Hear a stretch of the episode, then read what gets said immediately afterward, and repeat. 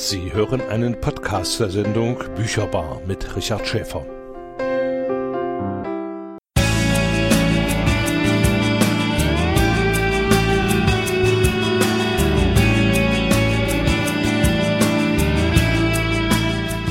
Bücherbar.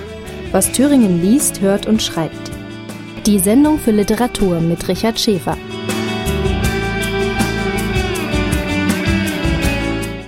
Gast in der Bücherbar ist heute Frank Ruprecht. Herzlich willkommen, Herr Ruprecht. Dankeschön. Schön, dass Sie da sind und äh, ich freue mich auch, dass ich Sie über den äh, Bödecker Kreis gefunden habe, denn äh, so viel habe ich vorher von Ihnen noch nicht gewusst. Und Sie haben natürlich auch eine spannende Biografie, die von vornherein äh, gar nicht darauf ausgelegt ist, dass ich jetzt einen Autoren hier begrüßen kann, äh, denn Sie haben ja bei der Illustration angefangen. Und äh, dazu äh, müssen Sie vielleicht den Hörerinnen und Hörern erklären, warum sind Sie über die Grafik äh, zur Literatur gekommen? Da muss ich schon am Anfang ähm, korrigieren. Ich bin nicht über die Grafik gekommen, sondern ich bin über einen schlechten Schulabgang. Sollte ich einen anständigen Beruf, nachdem meine beiden Brüder bereits promoviert hatten und ich war der kleine Nachkömmling, Gut, was war damals mit Renommee versehen als einziger Beruf? Das war Buchhändler. Also kurzum, ich machte eine Buchhandelslehre und äh, das heißt im Verlag, so dass ich also auch gleich das Büchermachen gelernt habe. Irgendwann war ich auf der Buchhändlerschule in Köln. Das heißt also, ich war da wohnte damals in Stuttgart, ging nach Köln, um dort äh, auf der Buchhändlerschule nicht nur das Fach zu lernen, sondern auch gleichzeitig meine Frau, äh, die ich seitdem, die mich bis vor drei Jahren begleitet hat. Ja, ich habe dann angefangen, Kunst zu studieren, was ich eigentlich vorher vorhatte. Aber mein Vater war der Meinung, das ist eine brotlose Kunst und damit könnte ich nichts anfangen. Und äh, dann hatte ich noch im Hinterkopf, ich möchte Musik machen oder Schauspiel, also ebenfalls irgendetwas Musisches. Ist aber alles nichts geworden.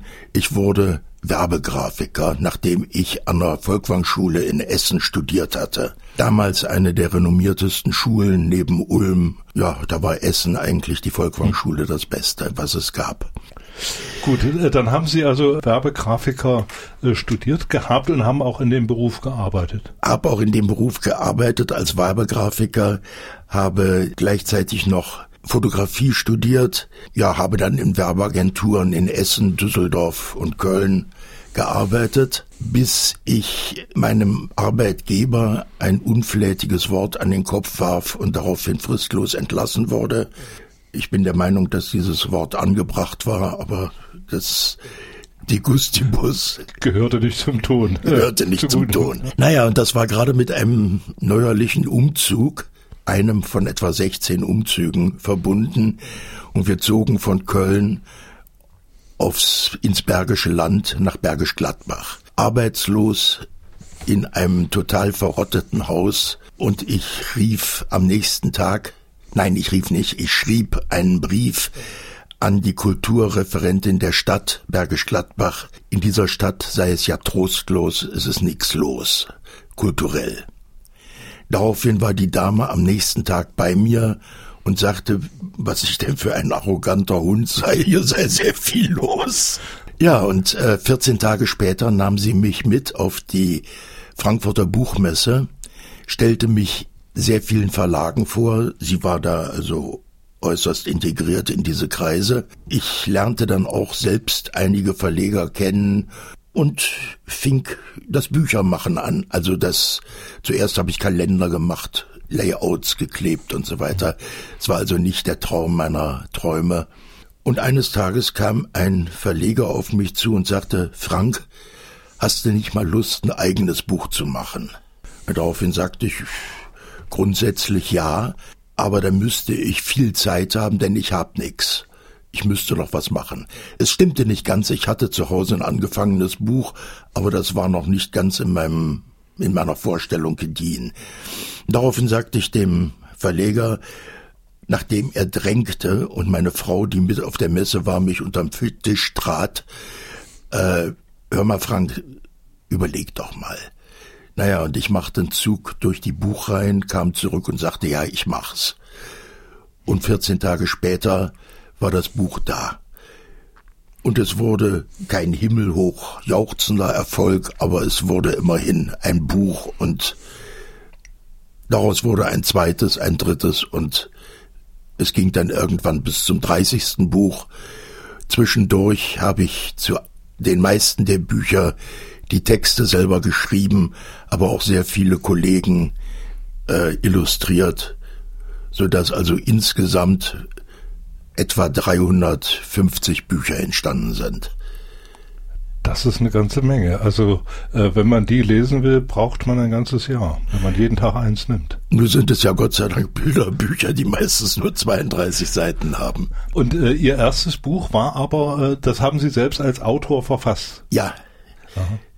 Die Geschichte von Friedrich der Schnecke und anderen Tieren, da ging es damals um Hausbesetzung. Mhm. Und ich bin ein unverbesserlicher 68er und habe das also auch in meinen Büchern immer dokumentiert, dokumentiert und mhm. zum Vordergrund gebracht, ja. Herr Ruprecht, äh, muss ja trotzdem diese Liebe zur Literatur irgendwo einen Ursprung haben. Ist das aus diesem äh, dieser Verlagstätigkeit gekommen oder welchen Anteil hat denn Ihr Elternhaus äh, dabei gehabt, den Weg zur Literatur zu ebnen? Ich bin also mit Büchern im Prinzip groß geworden. Meine Eltern haben gelesen bis zum geht nicht mehr. Meine Brüder haben gelesen und äh, ich habe auch gelesen, allerdings immer das Falsche. Mein mittlerer Bruder, der sieben Jahre, sechs Jahre älter ist als ich, der äh, kontrollierte immer, was ich abends im Bett las und wenn es nicht in seiner Vorstellung war, äh, dann hat ja, weggenommen. nahm er mir das Buch weg, ja.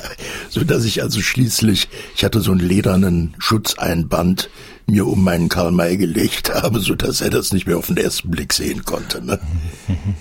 Ja, die Rolle der großen Brüder beim Lesen. Das ist ja.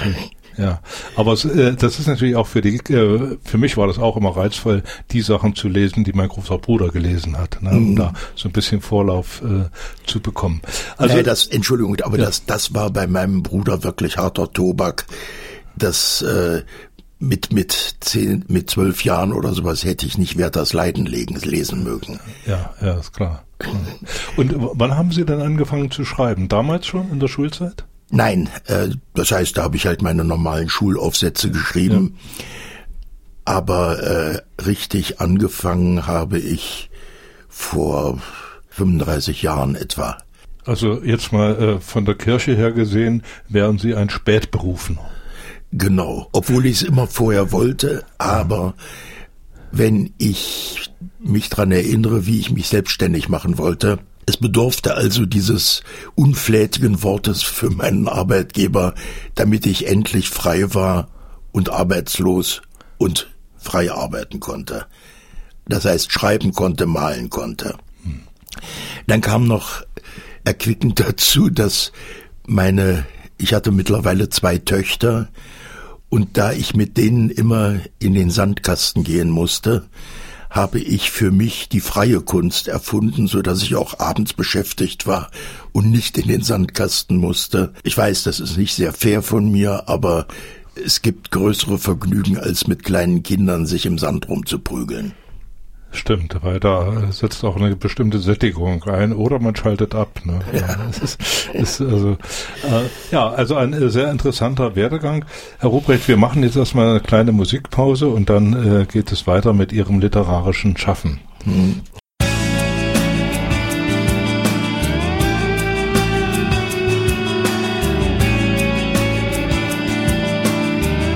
Bücherbar auf Radio Frei auch zu hören bei Radio Enno in Nordhausen, UKW 100,4 MHz, auf Radio SRB in Saalfeld und Ruderstadt UKW 105,2 MHz und im Radio OKJ in Jena UKW 103,4. Gast im Studio ist heute der Buchillustrator und Autor Frank Ruprecht. Wie hat Ihre Familie darauf reagiert, dass Sie plötzlich anfangen zu schreiben? Meine Frau hat mich voll unterstützt in meiner Arbeit. Meine Töchter fanden es grässlich, dass ich das machte. Und zwar aus dem einzigen Grund, weil ich mich kaum um sie kümmerte, weil ich immer am Schreiben und am Malen und am Zeichnen war. Ja, und die Außenwelt, äh, das ist, glaube ich, das Natürlichste der Welt, dass alle Leute, die irgendetwas Bleibendes hinterlassen, irgendwo bewundert werden. Und so ging es mir auch und ich habe das natürlich auch irgendwo genossen. Wenn Sie jetzt äh, Texte schreiben und wenn Sie Töchter haben, ist das natürlich noch äh, so ein bisschen äh, Risiko hinten dran. Äh, waren die dann auch die ersten, die ihre Texte kritisiert haben? Wer jetzt, Entschuldigung? Die, die Töchter. Die Töchter haben sich eigentlich strikt geweigert, die zu lesen und äh, angucken vielleicht mal, aber lesen war nicht. Aber dafür sind sie heute meine strengsten Kritiker und Lehrer. Mhm. Haben Sie diese Erstkritik äh, dann Ihrer Frau überlassen oder Profis?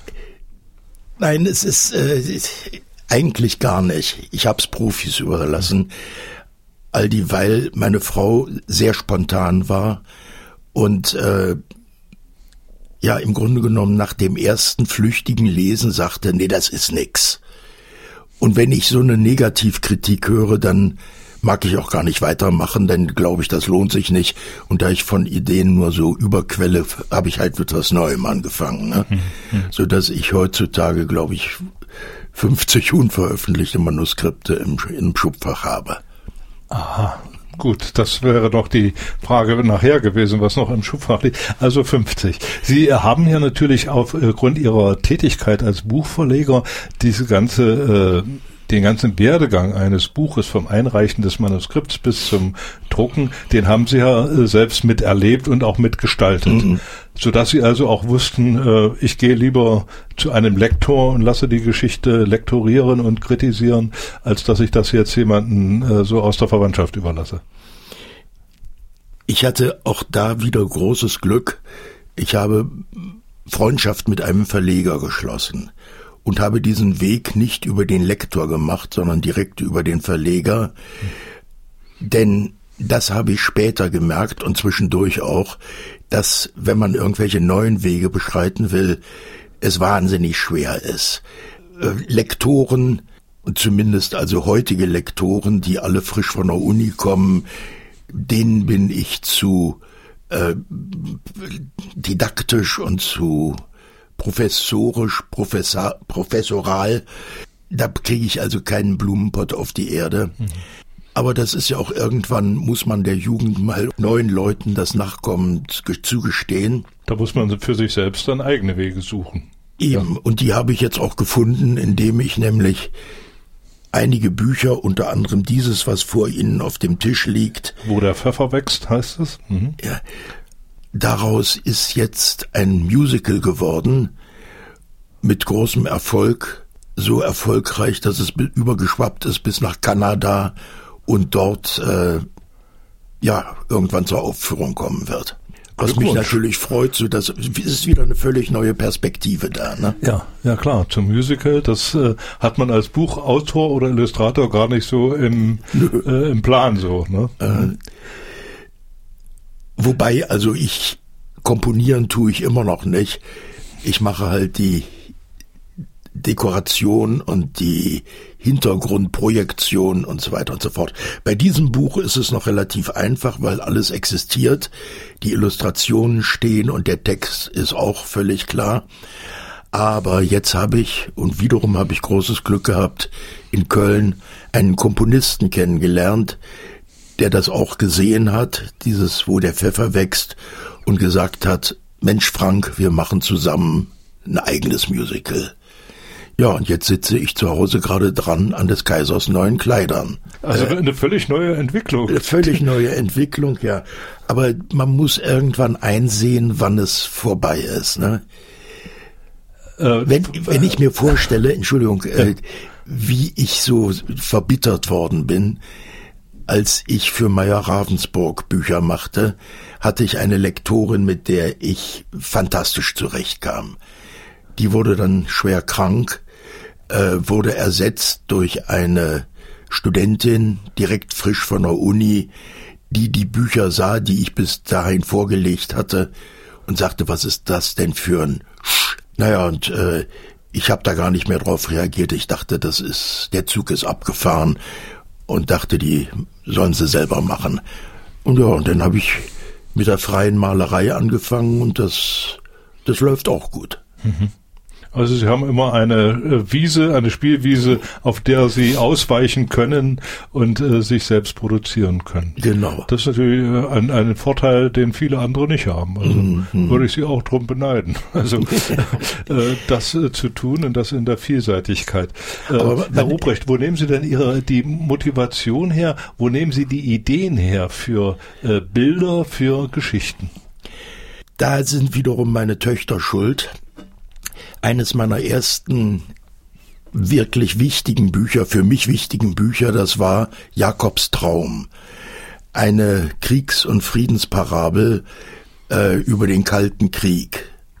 Es waren zwei Protagonisten, ein dicklicher Russe und ein dünnlicher Amerikaner, die äh, irgendwo an einem Bachufer gegenüberstanden und sich gegenseitig befehdeten. Und dann da sie also körperlich ziemlich ausgeglichen waren, engagierten sie jede Menge Tiere, die stellvertretend bei mir waren für Pershing 2 und SS-20 und, und, und. Also da gab es den grimmen Wadenbeißer und den einbeinigen Alleszerstampfer. Und jedes Tier wurde mit einem anderen Tier ausgeglichen, bis schließlich, ja, alles, ausge, alles ausgeglichen war und die beiden beschlossen, dass sie dann doch vielleicht lieber Frieden machen. Und in dem Moment, wo sie diesen Friedensschluss machen, da spielt die übergeordnete Figur, ein Rabe, plötzlich äh, wacht auf und es stellt sich heraus, es war alles ein wunderschöner Traum. Aha. Dieses Buch, das war insofern mein wichtigstes und liebstes. Das ist auch auf die Auswahlliste zum Deutschen Jugendbuchpreis gekommen. Und naja, das ist immerhin schon was. Ja, immerhin. Man lernte dann, sich mit kleinen Brötchen zu äh, begnügen, aber Sie sind ja nicht Autor geworden, um jetzt hier den Friedensnobelpreis äh, oder den Literaturpreis zu bekommen, sondern weil es ihnen Spaß macht, sich mit literarischen Stoffen auseinanderzusetzen, die zu Papier zu bringen, in Schrift oder Bildform. Hm. Es ist klar, dass äh, Ideen zu finden ist einfach. Ideen umzusetzen ist schwierig. Wobei es so ist, dass meine Ideen eigentlich zwar geboren werden, aber irgendwo sich zu einem Wechselbalg entwickeln. Es wird jedes Mal wieder alles verändert und schließlich kommt etwas ganz anderes dabei raus, weil ich beim Schaffensprozess irgendwie so eine Arbeitslust habe, dass ja irgendwelche Konzepte, die vorher bestanden haben, nicht mehr gelten. Mhm. Aber Sie haben jetzt selbst so in der Schriftstellerei äh, nicht irgendwo mal äh, eine Weiterbildung gemacht oder einen Kurs, wie schreibe ich richtig oder wie schreibe ich eine Anekdote oder wie schreibe ich einen Roman. Das haben Sie sich alles so selbst äh, angeeignet. Gut, ich meine, schreiben kann man meines Erachtens gar nicht erlernen. Äh, man kann entweder schreiben oder nicht. Anders ist es beim Zeichnen oder beim Malen. Äh, aber da war es auch so, ich war wie gesagt auf der Volkwang-Schule und ich habe äh, ja Grafik und Malerei studiert und Fotografie, aber ich habe alles vorzeitig abgebrochen, weil ich der Meinung war, ohne die geht's besser. Mhm. Das heißt, Sie haben richtig, Sie haben gar nicht äh, diese Studien alle mit einer ordentlichen Prüfung abgeschlossen. Nein. Staatlich anerkannter Grafiker oder so. Nein. Das Einzige, was ich bin, ist staatlich anerkannter Buchhändler. Aha. Das ist natürlich auch stark. Aha. Ja, gut. Äh, und trotzdem erfolgreich. Ja, ja, ja.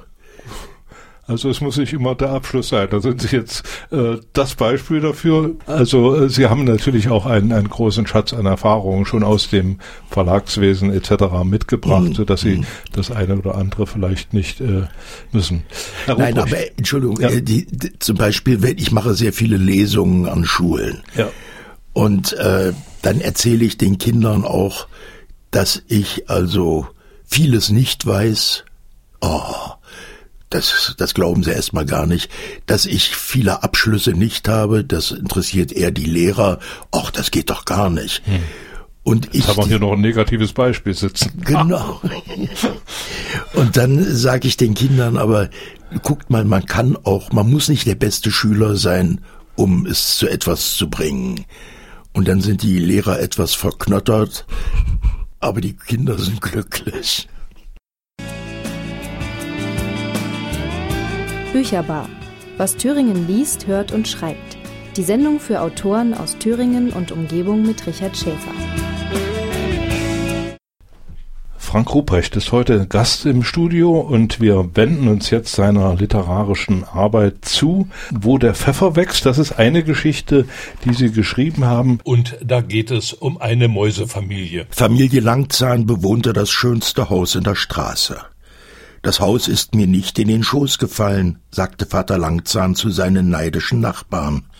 Ich habe hart darum kämpfen müssen. Dabei zeigte er ihnen seine langen Zähne, und die Nachbarn wichen ängstlich ein paar Schritte zurück. Langzahn pflegte dann für gewöhnlich seine Daumen über dem Bauch zu zwirbeln und zu sagen Von nichts kommt nichts. Und seine Frau Plüschnase beeilte sich hinzuzufügen Ohne Fleiß kein Preis. Jeden Morgen um halb acht verließ Vater Langzahn das Haus, um in einem Supermarkt Lebensmittel zu klauen. Wenig später ging dann auch Mutter Plüschnase, weil sie den neuesten Nachbarschaftsklatsch hören wollte. Seid hübschartig, sagte sie zu ihren Kindern, ich werde bei Zeiten zurück sein. Und dann waren Molly und Wolle allein, Tag für Tag. Bis auf Sonntag und Weihnachten. Da hatte der Supermarkt zu. Sie hatten keine Lust zu spielen, weil sie schon alle Spiele kannten, sie mochten nichts fressen, ihre Bäuche waren zum Platzen voll. Sie redeten auch nicht mehr miteinander, alle Geschichten waren erzählt. Ganz schön langweilig, seufzte Molly, und da kratzte es zaghaft an der Tür. Gleich den Bewohnern dieses Hauses klopft jemand an die Tür, es ist eine schwarze Maus, die um Asyl bittet. Und da die Kinder von ihren Eltern geimpft worden sind, dass man fremde Leute nicht zur Tür reinlässt und dann auch noch so fremd aussehende, machen sie zuerst Schwierigkeiten und dann erzählt der, die schwarze Maus ihre Lebensgeschichte. Daraufhin ist Molly voller Mitleid und sagt, komm rein, äh, sie, du kriegst jetzt erst mal was zu futtern und haben, also sie haben unendlich viele Vorräte, sie können gar nicht essen, was sie selber alles verputzen können. Großer Käse, in dem die schwarze Maus gerade verschwindet und sich satt ist, ist, äh, ist auf diesem Bild hier zu sehen. Und daneben ein Apfel, also jede Menge Köstlichkeiten für kleine Mäuse. Und jetzt bekommst du erstmal was zu futtern, sagte Molly. Da ist leckerer Käse. Aber friss nicht vom Rand, sondern knabbere noch ein paar Löcher hinein dann merken unsere Eltern nix. Ach du dicke Scheiße, kreischte Wolle, als der Käse nur noch ein einziges Loch war. Der im Regen steht, hatte eben großen Hunger, sagte Molly, und außerdem haben wir noch ganz viel anderen Käse. Ihr seid wirklich nett, sagte der im Regen steht. Ihr seid die einzigen in dieser Stadt, die mich reingelassen haben. Alle anderen haben nur gesagt, ich solle dahin gehen, wo der Pfeffer wächst. Ich weiß aber nicht, wo das sein soll. Zurück nach Hause kann ich nicht mehr. Es geht nicht. Noch nicht. Bücherbar. Was Thüringen liest, hört und schreibt. Die Sendung für Autoren aus Thüringen und Umgebung mit Richard Schäfer. Herr Ruprecht, eine äh, literarische Gattung, die Sie anschneiden oder mit der Sie sich intensiv beschäftigen, das ist die Frage Gewaltprävention. Äh, bei Kindern, äh, da haben Sie Geschichten geschrieben, um Kinder an diese schwierige Thematik heranzuführen, die aber bei Kindern mitunter gar nicht so schwierig ist, weil Gewalt gehört eigentlich auch zum Durchsetzen und fast auch zum täglichen Leben in der Familie, aber auch im Kindergarten und in kleinen mhm. Gruppen. Äh, warum haben Sie sich diesem Metier vor allem gewidmet? Weil es mich unglaublich wurmt, wie töricht die Menschheit ist. Ich habe eigentlich ja nicht nur ganz Deutschland mit Wohnungen überzogen, ich habe auch viel im Ausland gearbeitet.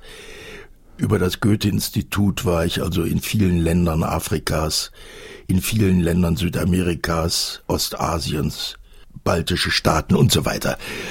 Da kommt wieder das Thema Neugierde. Ich sagte ja, dass ich unglaublich neugierig bin.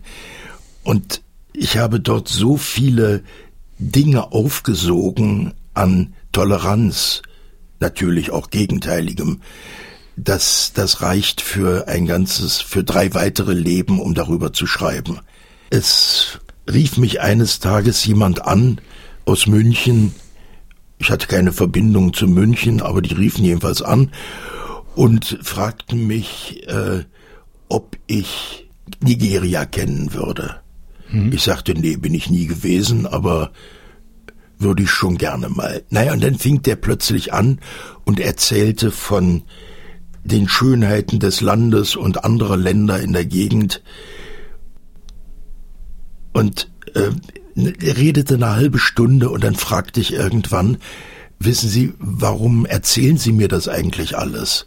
Und er sagte, ach so, ja, äh, ich habe drei Ihrer Kollegen gefragt, ob die eine Lesereise oder eine Vortragsreise durch Westafrika machen würden, und alle haben abgelehnt, das wäre ihnen zu gefährlich und zu, äh, ja, halt zu fremd. Hm. Und für mich war das die große Herausforderung schlechthin. Und daraus hin hat sich eben, daraus hat sich eine Regel, eine regelmäßige Zusammenarbeit mit dem Goethe-Institut entwickelt. Mhm. Und dadurch hatten Sie natürlich dann Chancen, in andere Länder zu kommen. Haben Sie dann Ihre Bücher vorgestellt, Ihre Bücher vorgelesen? Ja, ja, äh, da auch einige Bücher übersetzt waren. Mhm. Schwierig war es dann in Südamerika, weil Spanisch kann ich überhaupt nicht und es war dann in Mittelamerika, dass ein Goethe-Institutsmensch mir sagte, auf die Frage hin, ob er einen Dolmetscher für mich hätte, nö, das müssen Sie selber machen. Ja, und da saß ich da mit meinem fragmentarischen Englisch, null Spanisch, und äh, ich hatte zwar zu Hause schon mal im 30 Stunden Spanisch im, mit Tonbändern und Kassetten gehört, aber ich brauche einfach den Gegen, das Gegenüber und mhm. den Kontakt. Naja, und dann konnte ich mittlerweile nach drei, vier Tagen ganz gut auch äh, kommunizieren, wie man Bücher macht, wie eine Dramaturgie für eine Geschichte läuft und so weiter. Also ich konnte also, wie gesagt, über, über Kinderbücher sprechen, aber wenn ich zum Metzger musste oder zum Schlachter oder zum Bäcker, dann war ich nach wie vor sprachlos. Hm. Das Sie zeigen, das, das und so. Ja, genau. Da kann man zeigen, da kann man deuten. Das kann man bei Kindern nicht. Ne? Nee. Also das, heißt, in, in Japan da waren die ganzen Speisen in den Schaufenstern durch naturgetreu nachgebildete Speisen abgebildet. Also sie konnten, konnten anfassen und ich habe mir da auch jede Menge Pommes frites und halbe Hähnchen mitgebracht als hm. Souvenir. Mhm. Leider mittlerweile bei irgendeinem Umzug verloren gegangen, aber es machte trotzdem Spaß. Mhm. Bücherbar. Was Thüringen liest, hört und schreibt. Die Sendung für Autoren aus Thüringen und Umgebung mit Richard Schäfer. Herr Ruprecht, jetzt haben wir jetzt sehr viel von Ihrem oder aus Ihrem Leben erfahren, auch äh, aus Ihrem literarischen, künstlerischen Schaffen. Ähm, jetzt habe ich noch eine, eine, Handvoll Fragen, die Sie einfach nur beantworten sollen, äh, so was Ihnen einfällt. Das heißt, ich habe die Fragen zur Hälfte formuliert und den Rest möchte ich von Ihnen hören. Auf meinem Nachttisch, also auf Ihrem Nachttisch, liegt zurzeit das Buch? Ein Kriminalroman, der so unendlich spannend ist, dass ich jeweils nach der vierten Seite beim Einschlafen einschlafe. Von meinen Eltern habe ich gelernt.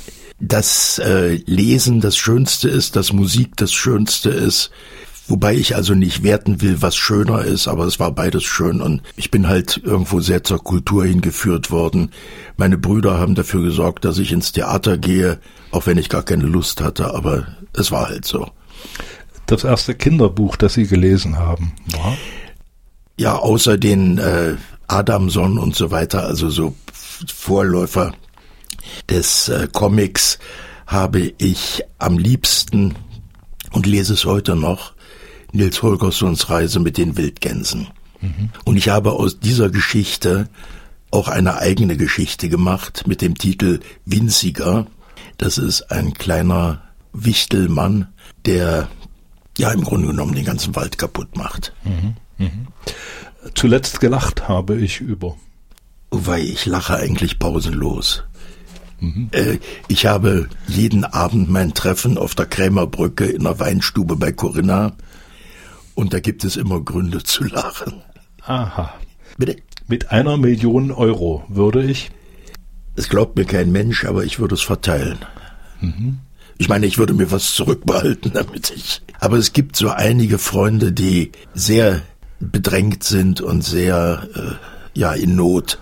Und da würde ich wahnsinnig gerne helfen. Jetzt kommt die Gretchenfrage. Wenn Herr Ruprecht kocht, dann gibt es Dosensuppen.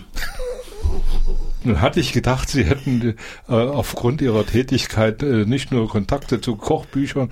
Kochen ist also nicht Ihre starke Seite. Nein. Ich habe zwar ein Kochbuch gemacht äh, für einen Verlag in Würzburg, glaube ich, sitzt der. Bunte Hunde heißt er. Aber dieses Kochbuch habe ich nie nachgekocht. Das war mir, es war außerdem für Kinder. Und da gab es keine Alkoholiker. Okay, Herr Ruprecht, vielen Dank für dieses nette Gespräch, vielen Dank für Ihre Geschichten und ich wünsche Ihnen viel Erfolg und ich wette, wir hören uns wieder. Vielen Dank. Ja, ich danke Ihnen auch für Ihre wirklich amüsante Moderation. Dankeschön.